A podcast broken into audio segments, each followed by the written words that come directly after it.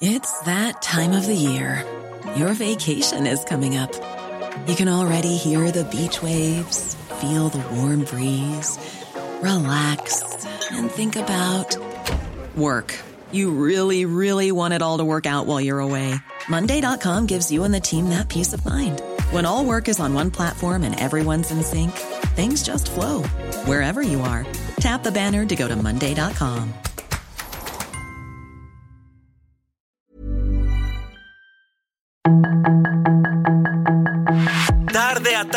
lo que necesitas saber de forma ligera con un tono accesible. Solórzano, el referente informativo.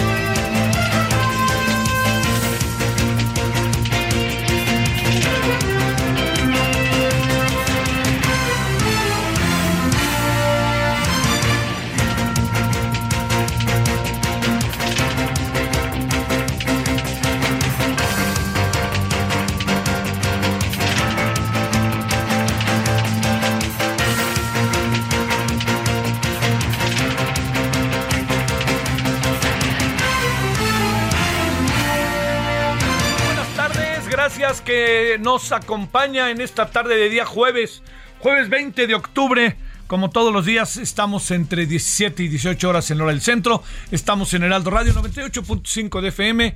Eh, en nombre de todas, todos, su servidor Javier Solórzano le desea buena tarde el día de hoy. Ya no hizo como tanto frío, ya no hizo tanto frío como ayer, pero digamos, estamos ya entrando en esa época, se nos acerca el otoño, todas estas cosas. Entonces, para que usted eh, va- vaya- diga, para que todos vayamos preparándonos y listo, ¿no? No hay más que eso. Bueno, oiga, este, eh, diversos temas el día de hoy. Eh, se está discutiendo ya el presupuesto.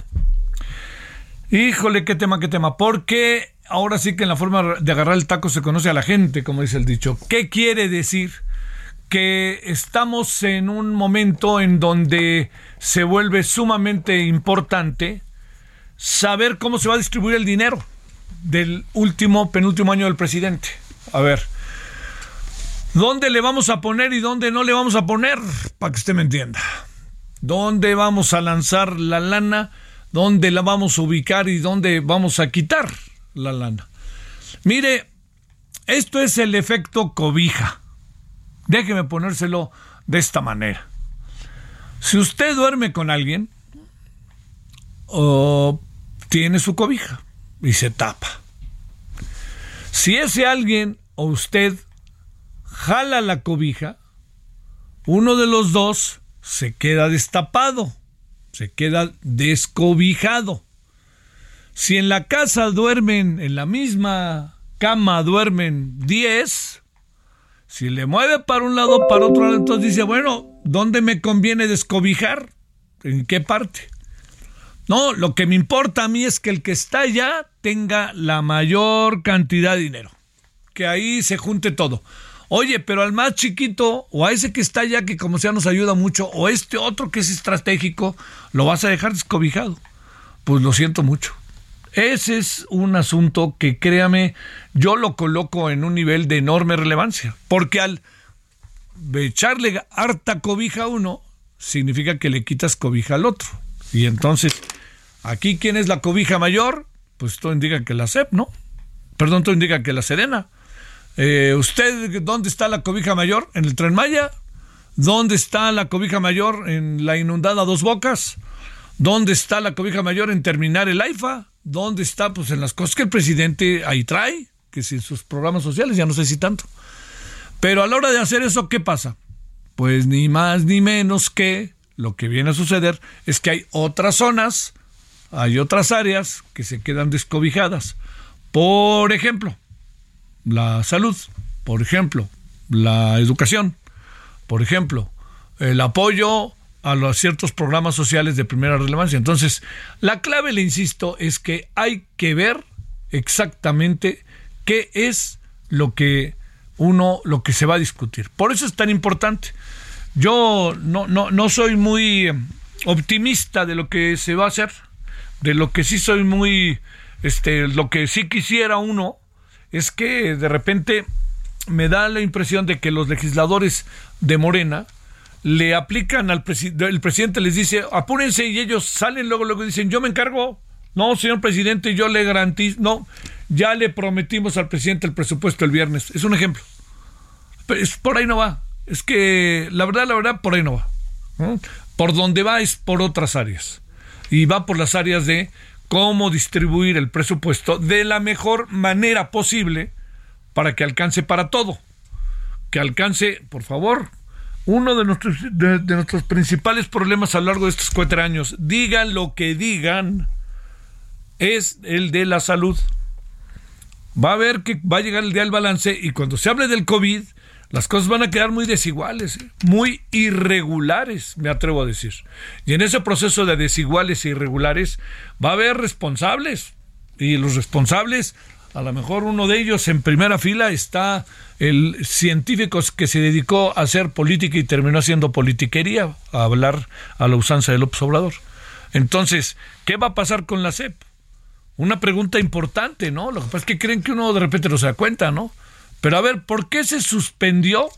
¿Por qué se suspendió el programa piloto de primaria y secundaria de la CEP? Primera razón que les cayó como anillo al dedo. Primera razón importante, pues ni más ni menos que el hecho de que hay un amparo, hay, se, se solicitó un amparo y el amparo fue concedido. Entonces no se podía echar a andar. Pero segundo, ¿dónde anda el plan piloto? ¿Dónde anda? Ese es el otro asunto que tenemos que ver y tenemos que revisar a detalle. ¿Dónde está el otro, ni más ni menos que el tema que tiene que ver con el, este, con el plan piloto? Lo queremos ver. ¿Dónde anda? ¿Dónde anda? ¿Dónde anda el plan piloto? Bueno, este es uno de los temas que, que hay que seguir. Hoy está el debate del presupuesto y veremos. Segundo asunto. Eh, nos hemos quizá eh, naturalmente, ¿no? Los que vivimos en la Ciudad de México, eh, pues sí, traemos a la Ciudad de México todo el tiempo. Usted, si nos hace el favor de venir a la ciudad, también sabrá y gozará, ¿no? Algunas cosas de la ciudad. Pero también le diría que la Ciudad de México, no se le olvide que también va a cambiar de jefe de gobierno, ¿no? Entonces, ¿quién puede ser el jefe o jefa de gobierno que sea el sucesor de la señora Claudia Sheinbaum? Y aquí lo mismo que aplicamos para el presidente López Obrador, lo aplicamos para todos los gobernantes. ¿Cuál es la herencia que van a dejar? Algo importante. Ya hemos visto concretamente que los gobernantes pueden salir con un muy alto nivel de popularidad, pero eso no significa que su partido en automático vaya a ganar el proceso electoral.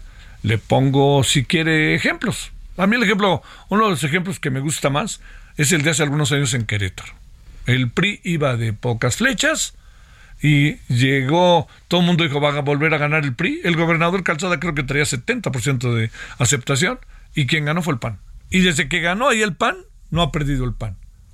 Este, el PAN con un alto nivel, o con un nivel medio alto diría yo, llegó Mauricio Curi y ahora Mauricio Curi tiene un nivel alto pero no ha, sido, no ha sido así en otros lados. La jefa de gobierno en la Ciudad de México trae una popularidad de menos de 50. Es muy buena. Es muy buena.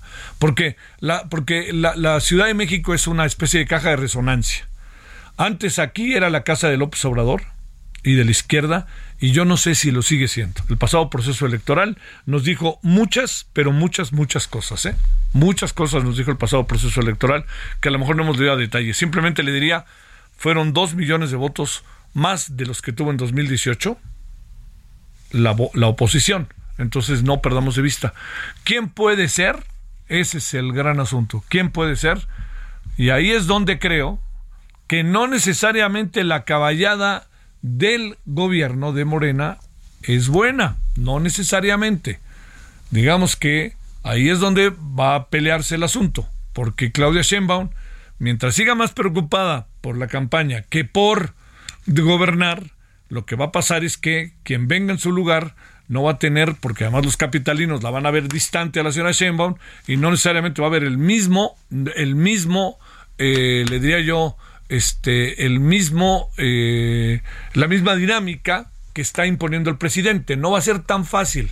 Este, yo lo único que le acabo de, lo, de lo que decir, de lo, de lo que diría yo de final, es que se pierde no, no necesariamente la, la, presencia de Claudia Sheinbaum es sinónimo de triunfo para Morena en 2024.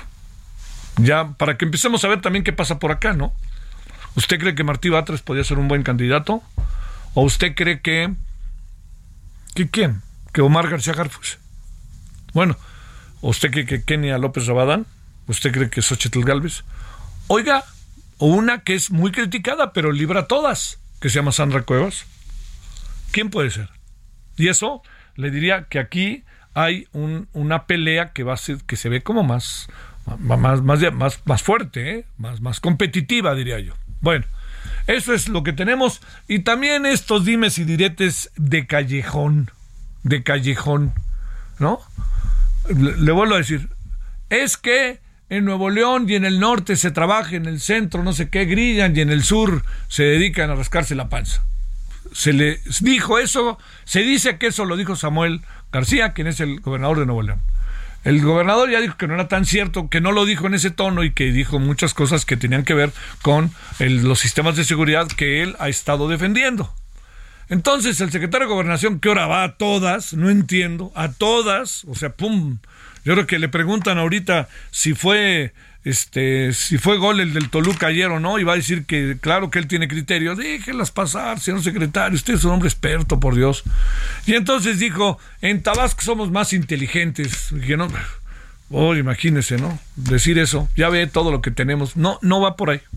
O sea, es este, me recuerda chistes de chico que eran de albur, que verdaderamente eran infames, ¿no? Pero bueno, eso es lo que tenemos el día de hoy, eh, parte de lo que tenemos. También parte de lo que tenemos es ecos de lo que sucedió, de lo que está de lo que sucedió ayer en la en la comparecencia de la señora Rosa Isela y también lo que tenemos el día de hoy tiene que ver con eh, que esto me parece que hay que echarle mucho ojo, este, con lo de Rusia, Ucrania y los bombardeos que están intensificándose. Hablaremos otra vez de ello. Bueno, por aquí andamos agradeciéndole que nos acompañe. Le deseo que tenga un buen día jueves. Se va acercando el fin de semana. Este, la semana que entra ya es primero, ¿verdad? ¿No? ¿O faltan todavía 15 días? ¿De este fin de semana al otro? Sí, ¿verdad? Es que sabe por qué se lo digo, porque ya viene algo que es muy divertido en la ciudad, que es el desfile de muertos. Va a caer en sábado, ¿no? Ahora. Sí, creo que es en sábado, ¿se acuerdan o no? A ver, echen un ojito. Creo que es en sábado, porque el año pasado, como se trató de que fuera el sábado, en función de que, este, para no perturbar el viernes, sí, es el, es el sábado 29. O sea, de este sábado noche es el desfile por si viene a la Ciudad de México. Oiga, vale la pena. Además creo que hay puente y luego viene el puente de 20 de noviembre también, que es este el 18 viernes, 19 sábado, 20 domingo y el 21 es puente. Y se acabaron los puentes, de no ser que usted agarre el de la Virgen de Guadalupe. Bueno, oiga, pues aquí andamos. Le agradezco profundamente que nos acompañe. Son las 17 con 13 en la hora del centro. Es día de la semana jueves, es 20 de octubre. Vámonos con los asuntos del día.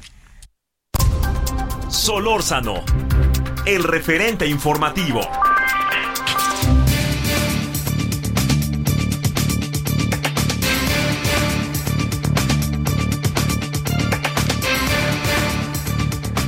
Bueno, aquí andamos agradeciéndole de nuevo. Pues fíjese que ayer, muy generosamente, un muy buen personaje, yo lo considero que es José Fernández Santillán, nos estaba haciendo el favor de escucharnos y eh, se planteó, lo planteó de Dejan Mihailovich, una, una idea que de repente pues seguimos un poco en ella y como que ha permeado, ¿no? Ni hablar, seguimos hablando como de imperialismo yanqui eh, eh, y entonces este símil se usa como una respuesta al señor Putin, ¿no? Este, en función de que el señor Putin hace, hace cosas parecidas.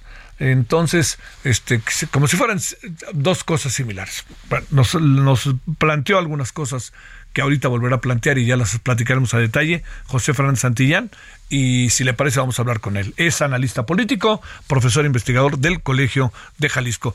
Querido José, te saludo con gusto, ¿cómo has estado? Muy bien, con mucho gusto de saludarte, mi querido Javier. El, el gusto que estés con nosotros. No hay imperialismo ya, ya no hay imperialismo yanqui. A ver, ¿por dónde le entramos? Bueno, es que eh, nuestra generación eh, usó mucho ese término de imperialismo yanqui, sobre todo a raíz de la Revolución Cubana, ¿no? Y después en el 68 lo usamos también y todo la, toda la hegemonía eh, cultural marxista de los años 70 la siguió usando, sobre todo por las invasiones eh, o intervenciones que descaradamente llevó a cabo el gobierno de los Estados Unidos en América Latina, la invasión a la República Dominicana, la injerencia en Centroamérica a través de Somoza como centro gravitacional, eh, el golpe contra Salvador Allende en Chile el 11 de septiembre de 1973. Entonces, hablamos mucho del imperialismo yanqui. ¿no? Y también con la reverbera, eh, pues, reverberando a la revolución cubana, desde luego, ¿no? Pero yo creo que es un término que ha caído en desuso y que sin embargo algunos se quedaron como el bulto en aquellos, en aquella época y lo siguen utilizando. Y por eso me llamó la atención que Dejan Mihailovic a quien considero mi amigo, estoy, eh, incluso trabajamos en el mismo equipo de investigación en el TEC, pero mm, eh, soy muy amigo de mis amigos, pero más amigo soy de la verdad. Y eh, en ese sentido creo que echó mano de un término que ya ha caído en desuso, sobre todo después de la caída del muro de Berlín, porque apareció un mundo multipolar, no un mundo unipolar, como pensaba Francis Fukuyama, decía el fin de la historia, ¿no? Y ya quedó la hegemonía norteamericana por siempre y para siempre. Pues no fue así. Y hoy lo que tenemos es un mundo, una globalización que se está llevando a cabo en muchos niveles, en el nivel tecnológico, en el nivel político militar, que toca de lleno a la guerra eh, o a la invasión rusa en Ucrania, en el nivel cultural, en el nivel demográfico, en el problema de ambiental del calentamiento global, etcétera, etcétera. Y eso no solo se puede explicar a través del término de imperialismo yanqui, sino que en la multipolaridad pues han aparecido otros centros que rivalizan con la fuerza norteamericana, como es pues precisamente Rusia ahora mismo y China también, ¿no? Y no por nada se ha creado una alianza entre cuatro países eh, para detener la amenaza militar de China, que además quiere, eh, animada por la invasión de Rusia a Ucrania, pues eh, invadir eh, Taiwán, que lo ha considerado siempre como una isla perteneciente a la China continental y esos cuatro, eh, cuatro países aliados son Australia, Estados Unidos, Japón y la India. Entonces es otro mm, centro de, de, esta multipolaridad. imperialismo, pues déjame decirte que Putin exactamente lo que dijo claramente es que él quiere revivir al imperio ruso, tanto del imperio de los Ares, que sería el imperio blanco, como el imperio rojo, que es el imperio eh, bolchevique, el imperio comunista. Y esos ellos fracasaron, pero dijo textualmente, yo no voy a fracasar, entonces las intenciones de Putin son, es así, claramente imperialistas y lo intentó y logró con la invasión a Chechenia, lo, logró con la invasión a Georgia y cuando quiso asaltar en una semana a Ucrania, pues se tomó con pared. El 24 de febrero dijo en unos cuatro o cinco días me adueño de este país y pues desde entonces eh, ha sufrido reveses bastante, bastante fuertes, ¿no? Incluso ahorita, hoy, en este día, están eh, los combates en Gerson, una de las eh, provincias que em, ilegalmente anexó junto con Lugansk, Donetsk eh, y Zaporilla. Y le invito al auditorio a que vea el mapa porque Gerson está exactamente arriba de Crimea. Si cae Gerson, como creo que va a caer en favor de los ucranianos, entonces Crimea eh, seguro cae también en favor de los ucranianos. Y lo que tiene enojadísimo a Putin, pues es que le volaron su obra insignia, que es el puente que une a Crimea con eh, la Rusia continental, ¿no? Entonces, en síntesis, yo creo que el concepto imperialismo yanqui ya pasó a mejor eh, vida y sobre todo como lo usó Dejan Mihailovic eh, en el sentido de que dice que dijo el imperialismo norteamericano que quiere expandirse a Europa. Oye, espérate, pues si es que después de la Segunda Guerra Mundial se tuvo que hacer la OTAN y además la organización del Tratado del Atlántico del Norte para frenar el expansionismo soviético.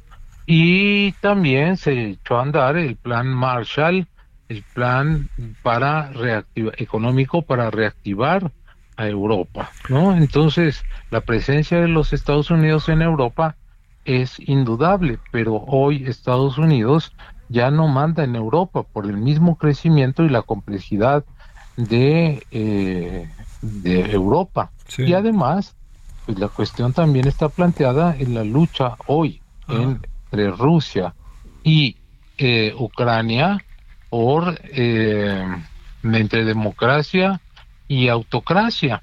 Eh, si me lo permites explicar, en dos segundos lo hago. Adelante. Eh, es decir, en, Rusia siempre ha tenido una un, dilema, o ser parte de Europa o moverse hacia ser un imperio euroasiático. Pedro el Grande, entre 1686 y 1697 y 1698 viajó por Europa un año y cinco meses siendo rey y dijo eh, Rusia tiene que ser europea y entonces él asimiló el pensamiento ilustrado y dijo Rusia tiene que ser europea y Rusia forma parte de Europa.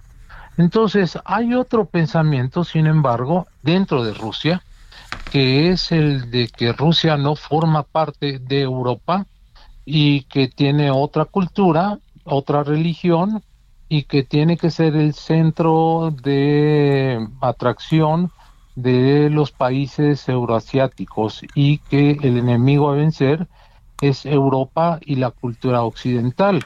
Y esto, el gran eh, teórico de este pensamiento es Alexander Dugin.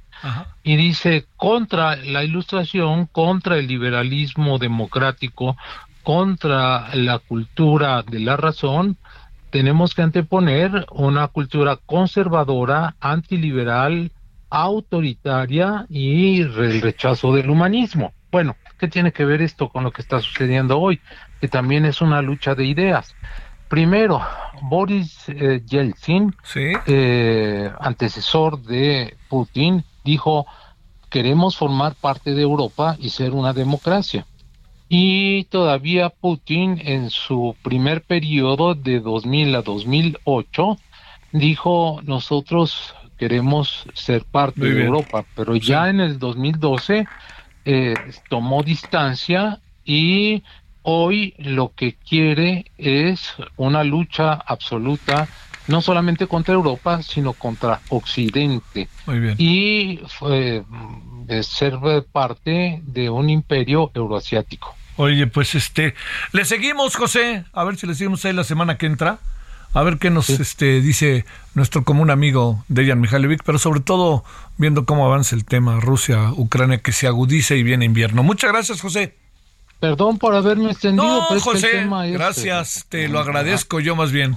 Gracias. Bueno, encantado. Hasta, luego. José, José Fernández Santillán. Pausa. El referente informativo regresa luego de una pausa.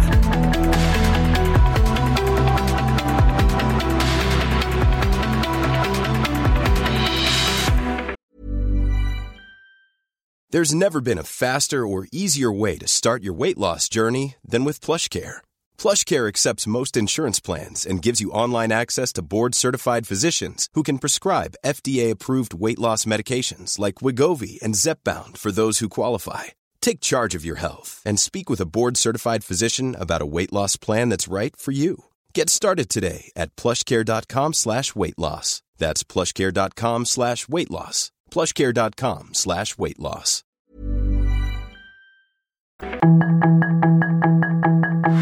Estamos de regreso con el referente informativo.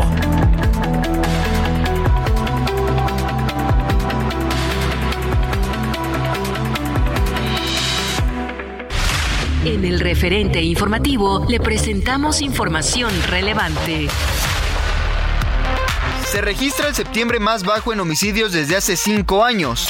López Obrador y John Kerry se reunirán el 28 de octubre. Jesús Murillo Caram abandonó el hospital de Joco después de estar internado. En la Ciudad de México disminuyen los delitos contra establecimientos mercantiles formales. Subsecretaria de Relaciones Exteriores realiza visita de trabajo a España. Juzgados familiares regresa al servicio de puertas abiertas a partir de hoy. Se forma la tormenta tropical Roslin en Guerrero. Liz Truss dimite como primera ministra de Reino Unido. La Organización Mundial de la Salud limita la vacuna de cólera a una dosis.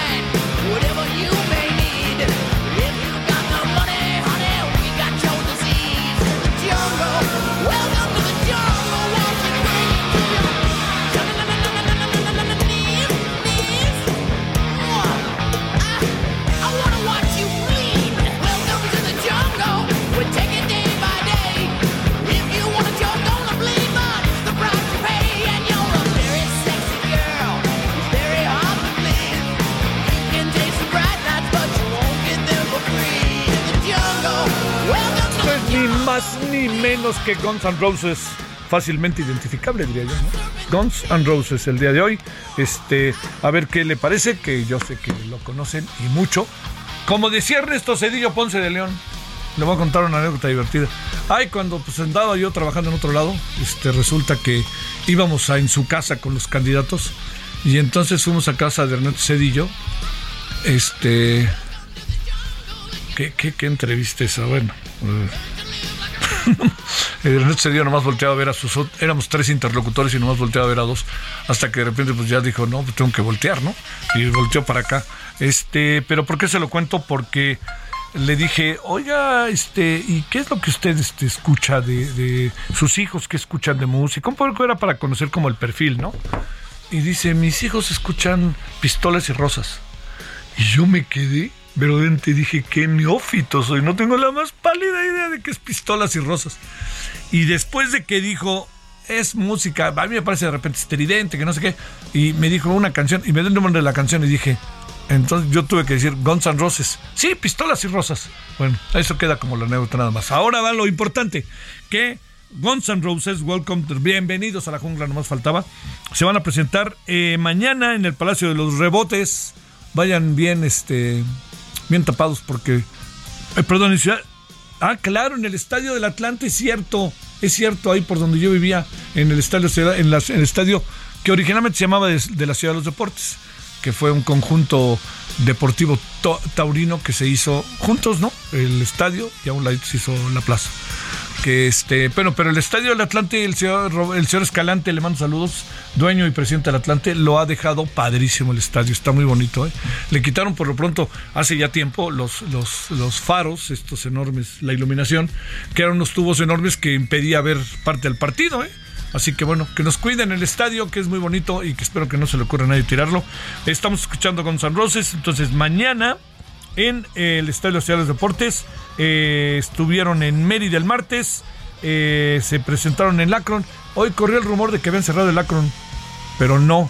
Hay una deuda por ahí, pero lo que se sabe es que no hubo nada que se cerró.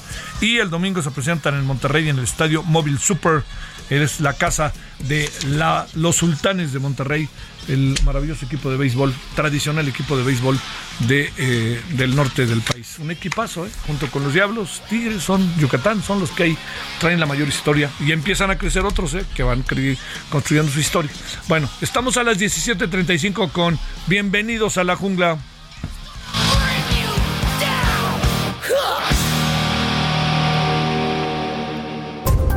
Solórzano, el referente informativo aniversario Soriana, lo damos todo. Six pack de agua Bonafont, 750 mililitros de 45 a solo 30 pesos. Y arroz super extra verde valle de 900 gramos de 33.50 a solo 20 pesos con 100 puntos. Soriana, la de todos los mexicanos. A octubre 26, aplican restricciones.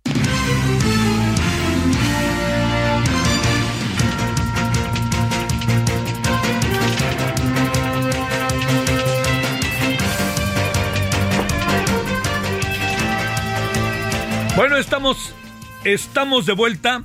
Eh, mire, entre que este, da para la política, da para las leyes, da hasta para el morbo, Chihuahuas, lo que pasó ayer en la este, comparecencia de la señora Rosa. Juan José Garzonofre, investigador del Instituto de Investigaciones Jurídicas de la UNAM. ¿Cómo has estado, Juan José? ¿Cómo te ha ido? ¿Qué tal, estimado Javier? Buenas tardes, todo bien. Gran anécdota la de Guns N' Roses, ¿eh? la verdad que es simpática y te cuento quizá hay un hay un grupo que hace tributo a Guns N' Roses que se llama Gansos Rosas, ¿no? Jugando un poco ahí con la pronunciación, los Gansos Rosas. Entonces, seguramente el presidente Cedillo también los, debe conocer. Oye, me sentí verdaderamente un neófito. Dije, que y yo que presumía medio, no creas que de saber mucho, ¿no? Pero tengo un hijo que se dedica a eso. Entonces dije, ya hasta estaba dispuesto a ir a la casa a reclamarle, oye, güey, ¿por qué no me dijiste quién era? Buenísimo, buenísimo. Bueno, oye, ¿cómo has estado? ¿Bien? Bien, todo bien. Seguiste, supongo, la comparecencia de ayer Sí, claro. ¿Cómo, ¿Cómo no seguirla, Javier? Si en efecto dices que combina espectáculo, política, derecho, de todo. La verdad que lo que vimos el día de ayer pues fue, fue algo digno de, reflexionar para el futuro de, de este tipo de ejercicios y para el futuro de un tema tan importante como el país, como es la seguridad pública. A ver, en términos de división de poderes, en términos políticos, en términos de formas, todo junto, eh, te diría, Juan Jesús, eh, te pregunto, ¿es un exceso lo de Germán Martínez y Emilio Álvarez y Casa? ¿Es un exceso la respuesta que dio Rosa Isela? Este, o está en nuestros terrenos, es un exceso lo que dijo el presidente hoy, es un exceso que no este, comparezcan por ahora los secretarios de la Defensa y Marina, es que, ¿qué podemos decir de lo de ayer? Mira, yo creo que en, un primer momento lo que habría que decir es que las comparecencias han perdido cualquier tipo de eh, que se convierten en un ejercicio de rendición de cuentas, ¿no? Parecería que no hay más implicaciones eh, más que la estridencia, la retórica, ver quién gana la nota a partir de este tipo de discursos, que en efecto, Javier, a mí me parecen un tanto exagerados. A ver, al final del día, nada va a cambiar por el discurso de Germán, por la respuesta de Rosicela o por lo que dijo hoy también en la mañana el presidente de la República. Parecería que las comparecencias, si en un origen y en un inicio se pensaba que realmente pudieran servir como un tipo de candado, una moción, un, un, verdadero ejercicio para que eh, este diálogo entre poderes sea respetuoso y más, pues lo que hemos visto y más o menos ahora también evocando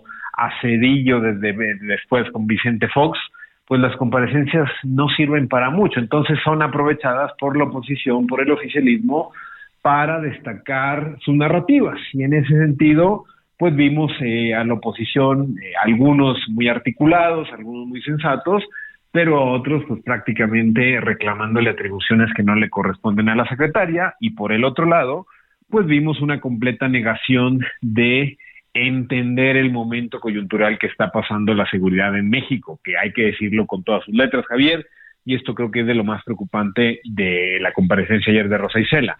Rosa Isela niega la militarización por el solo hecho de que los militares no están en el poder, de que no están tomando decisiones. Pero, pues lo que estamos viendo con la seguridad pública, de seguridad ciudadana, no, pues lo que parecería es que ya es una cosa bastante, bastante enrarecida como la Marina, el Ejército están utilizando más bien las funciones de esta Secretaría para llevar a cabo un despliegue militar en todo el país. Entonces, yo diría, en resumidas cuentas, mucha estridencia, exagerado sí por los dos bandos, y al final del día, como siempre, parece que no hay una estrategia, parece que no va a cambiar eh, algo en este país por la comparecencia de la secretaria Rosicela ante la Cámara de Representantes. Eh, mucho de lo que hoy, por ejemplo, todavía hay en, el Senado conversábamos, este Juan Jesús, tenía que ver con que se plantea la idea de que pareciera que hay eh, una realidad y el gobierno trae un mundo paralelo ¿no? Y no, no lo digo peyorativamente, lo digo como una insistencia en que se dice que las cosas han cambiado, pero no han cambiado, se ve otro tipo de circunstancias, para lo cual también la oposición se regodea, ¿no? Pero a ver, esto, eh, digamos, eh, no entiendo por qué dice la señora Rosicela lo que dice, ¿no? Dicen, pero al mismo tiempo pues se regodean con todo ello y le echan, ahora sí que de su cosecha y, y se regodean, con eso creo que te digo mucho. Sí, no, totalmente. Aquí, aquí no sé de verdad qué es lo que espera también la oposición. Lo que espera la oposición es que renuncie Rosa Isela o que Rosa Isela eh, acepte que están haciendo mal las, las cosas y en ese sentido donde parecería que este diálogo o esta comparecencia pues al final eh, es un diálogo de, sordos. Nadie está dispuesto a cambiar un ápice eh, su discurso, ¿no? También vimos por parte de representantes de Morena pues insultos, descalificaciones totalmente fuera de tono, ya sabemos también muchas veces a qué nos tiene acostumbrada eh, Lili Telles, y eso parecería que al final pues aquellas personas que intentan tener eh, estos ejercicios, tomarse estos ejercicios como algo serio, pues eh, no servirá para mucho. Y en ese sentido, Rosa Isela también termina diciendo que iba a responder por escrito todas aquellas críticas y demás, tal cuestiones que desde lo jurídico, desde lo normativo, pues no tienen ninguna implicación en la vida práctica, ¿no? Entonces, pues sí, parecería que es un problema de, del mecanismo, Javier, más allá de los actores que en este momento están polarizados, son estridentes, siguen nuestra lógica más bien de, de, del populismo, de la retórica, de ver quién consigue más likes, más retweets, pues parecería que también habría que pensar de futuro comparecencias que realmente tengan consecuencias en la organización política de nuestro sistema eh, de gobierno, porque eh, pues esto va, pronuncia un discurso, un discurso y no tiene, no tiene más implicaciones el día de mañana. Entonces aquí quizá la clave sería que para que realmente funcionen estos debates, estas comparecencias, pues tendríamos que idear otros mecanismos. Pero claramente no hay voluntad política para esto que se quiere hacer. Quien va ahí recibe insultos, quien va ahí no tiene posibilidad de eh, entenderse con su contraparte y por eso mismo, también hay que decirlo, tan solo unos días antes se modificó eh, los ordenamientos para que los secretarios de Marina y de la Defensa pues no pronunciaran eh, palabra, ¿no? Simplemente acompañaron a la Secretaría de Seguridad Pública, pero se mantuvieron callados, algunos intentaron darles algunas pancartas y vocifrar un discurso en su contra, pero pues estos al final del día el oficialismo Morena parece que más bien los está protegiendo de sufrir algunas injurias por parte de los representantes populares. Oye, este, eh, inevitablemente uno va pensando poco a poco lo que viene. Este, de, de aquí al 2028, ¿crees que pase algo diferente? Estamos construyendo cuestiones paralelas desde el ámbito de seguridad, desde el ámbito legal, etcétera, etcétera, ¿o no la ves? No, no lo veo. Y sobre todo, Javier, porque hay que decirlo, algunos de los principales involucrados en la sucesión presidencial, en llevar el liderazgo del Ejecutivo, parecería que están muy conformes con este modelo que se ha decidido seguir, ¿no? Lo hemos visto en pronunciamientos de la jefa de gobierno, del secretario de gobernación, de algunos propios alcaldes y gobernadores. Creo que eso también hay que destacarlo. Rosa Isela eh, ventaneó, ¿no? Les puso eh, dijo que incluso algunos de la oposición le hablan por privado y les piden que mande a la Guardia Nacional y al Ejército. Pues parecería que en el momento en el que estamos, antes que construir otra alternativa o antes que eh, buscar cuáles van a ser mejores maneras para llevar a cabo las tareas de seguridad en este país con las fuerzas civiles, parecería que por el solo hecho de estar en el gobierno, lo más sencillo en estos momentos es seguir esta narrativa y la oposición ser estridente, llamar la atención en, en la tribuna, pero por abajo del agua y en los gobernadores y en las alcaldías exigen y piden que el ejército y la Guardia Nacional llegue a sus localidades porque no están dispuestos a invertir en policía, a invertir en otros mecanismos de prevención de la, de la violencia, ¿no? Entonces, no, el panorama la verdad que es bastante, bastante pesimista. Parecería que mucho ruido, pocas nueces. Al final del día, la estrategia de seguridad sigue cobrando víctimas y gobierno y oposición enfrascados en algo que desde hace ya varios sexenios parecería seguir el mismo rumbo. ¿Tú crees que la carta de Movimiento Ciudadano eh, tenía era irrespetuosa, grosera o algo parecido a la convocatoria que se le hacía al secretario de la Defensa Nacional? A ver, no, no me parece, no me parece que sea algo, algo fuera de tono, al contrario. Yo creo que Javier, que eh, al momento en que se le ha dado tanta preponderancia a las Fuerzas Armadas, esta preponderancia de alguna u otra manera no puede ser ajena a las exigencias de un Estado democrático eh, que aspira a convertirse a un Estado de rendición de cuentas y un Estado de transparencia. Los militares han aceptado, han estado siendo parte de esta dinámica, ahora construcción de aduanas, aeropuertos, manejo de muchos recursos que antes no tenían. No por el hecho de que los tenga el ejército significa que van a permanecer ajenos a los criterios de transparencia rendición de cuentas de cualquier servidor público. Este es el problema, Javier. Que cuando creemos que el ejército no se debe comportar de la misma manera que se comportan los civiles, empiezan las problemáticas de estructuración de rendición de cuentas. Entonces, no, al contrario, me parece que debería ser sano, el ejército debería seguir esta lógica y si no está dispuesto o si ni siquiera tiene las capacidades para poder seguir estas nuevas parámetros de transparencia del Estado, pues lo cierto es que aquí nos debemos de cuestionar qué va a pasar el día de mañana cuando los militares, la Marina, el Ejército, simple y sencillamente no estén dispuestos ya a ser parte de las funciones que exige cualquier servidor público en este país, ¿no? Ese es el peligro de la militarización, que mientras los militares sean obedientes y respeten la ley, todos estamos contentos, pero el día de mañana no hay que olvidar que son los únicos que pueden portar armas y los únicos que al final del día siguen una, una, una jerarquía al interior de sus organizaciones. Una pregunta como insistente es, ¿quién domina quién, el ejército al presidente o el presidente al ejército?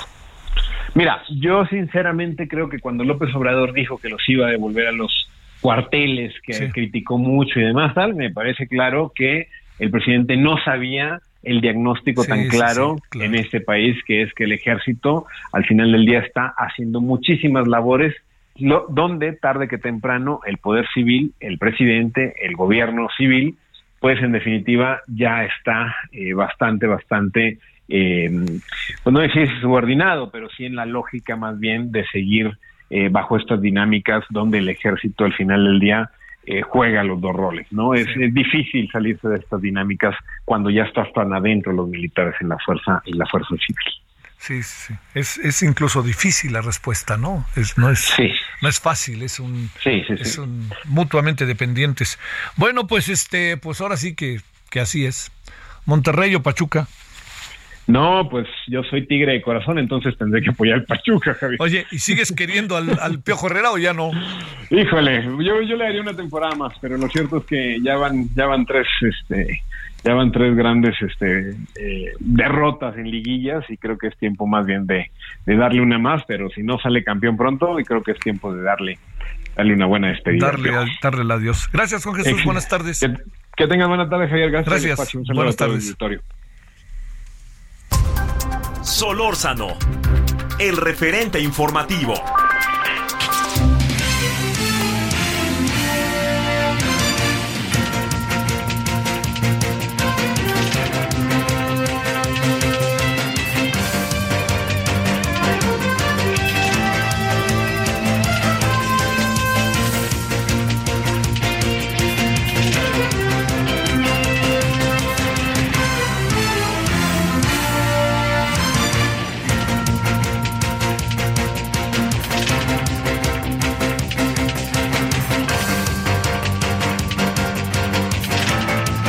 De vuelta entrando a la parte final de la emisión de hoy, que es de 5 a 6, como todos los días. Estamos en Heraldo Radio 98.5 de FM.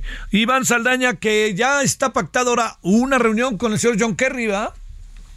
Así es, Javier Auditorio, buenas tardes. Pues esta reunión del presidente Andrés Manuel López Obrador con John Kerry, enviada especial para el clima del presidente estadounidense Joe Biden, será por la tarde del próximo viernes 28 de octubre en Hermosillo, Sonora.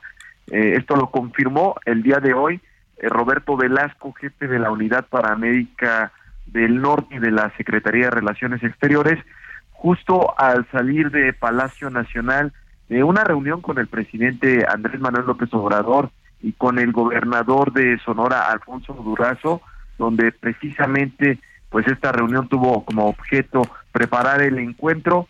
Se adelantó que participarán varios integrantes del gabinete presidencial para concretar acuerdos que pues se han venido trabajando con el equipo de Kerry durante los últimos meses. Dijo eh, Roberto Velasco, va a ser básicamente una reunión con el presidente para platicar lo que se ha avanzado sobre energía y cambio climático y obviamente lo más importante para nosotros es que se, se conecta con el plan Sonora en el que se está eh, dice el que está impulsando fuertemente el presidente Andrés Manuel López Obrador. Y en este encuentro como parte del plan Sonora en este encuentro futuro de la próxima semana pues también se abordarán los avances de la empresa del Estado en creación de litio MX, la empresa de mexicana, la cual va a operar con inversión, ya lo ha dicho el presidente López Obrador, con inversión pública, pero también con inversión privada para explotar y comercializar dicho material, Javier. Pues parte de lo que se abordó fueron algunas declaraciones eh, breves que nos dio el, el jefe de la Unidad para América del Norte, Roberto Velasco. Sin embargo, pues el día de mañana esperemos tener oportunidad de preguntarle más sobre esta reunión y también sobre lo que va a abordar con John Kerry, el presidente del observador, la próxima semana. Oye, este, una cosa, Iván, eh, es un encuentro importante, pero déjame decirte que algo que, que este, debemos de considerar, y más que bien, es eh, lo que tiene que ver con, con que es un tema de medio ambiente, y ahí no nos va tan bien, ¿no, mi querido Roberto? Sí, efectivamente, Javier es un tema que pues de hecho es el encargado eh, John Kerry para la política sobre el clima del gobierno de los Estados Unidos. Entonces ellos van a pues a presionar mucho con este tema y pues también les interesa eh, va, va, va ligado con el tema de la energía porque y, con el tema del litio porque pues también les interesa impulsar la industria en, autos eléctricos, Javier, y pues es uno de los temas también que se van a abordar precisamente en este encuentro. Y pues se, se esperan pues anuncios importantes derivados de esta reunión, pero también es preparatoria para la próxima cumbre de líderes de América del Norte que va a participar, ya lo confirmó el presidente López Obrador, eh, el presidente Joe Biden y también el presidente Justin Trudeau de Canadá, el primer ministro eh, de, de, Canadá, van a participar en esta cumbre que dijo Roberto Velasco. Todavía no se animó a darnos la fecha, pero dice, pues está eh, prevista entre noviembre y diciembre de este año, Javier. Muchas gracias, Iván. Buenas tardes. Buenas tardes a todos. En unos 30 segunditos, si no te importa, Elia, cuéntanos qué se aprobó y qué es la Ley General de Derechos. Muy buenas tardes, Javier. Te saludo con gusto a ti al auditorio. Bueno, te comento que hace eh, pues ya un par de horas con 268 votos a favor y 214 en contra, así como una abstención, pues el Pleno aprobó justamente esa ley de derechos que establece un nuevo esquema para el cobro eh, por el aprovechamiento de los bienes del dominio público, entre ellos la prestación de servicios consulares, migratorios, aduanales, aeroportuarios, ferroviarios y de las eh, espectro radioeléctrico, entre otros. Te comento que ahorita se discute en lo particular, para ello se presentaron 85 reservas y bueno, pues no hubo, no le movieron ni una coma respecto a la propuesta enviada por el eh, Ejecutivo. Elia, gracias por tu tiempo, gracias, adiós. Hasta aquí Solórzano, el referente informativo.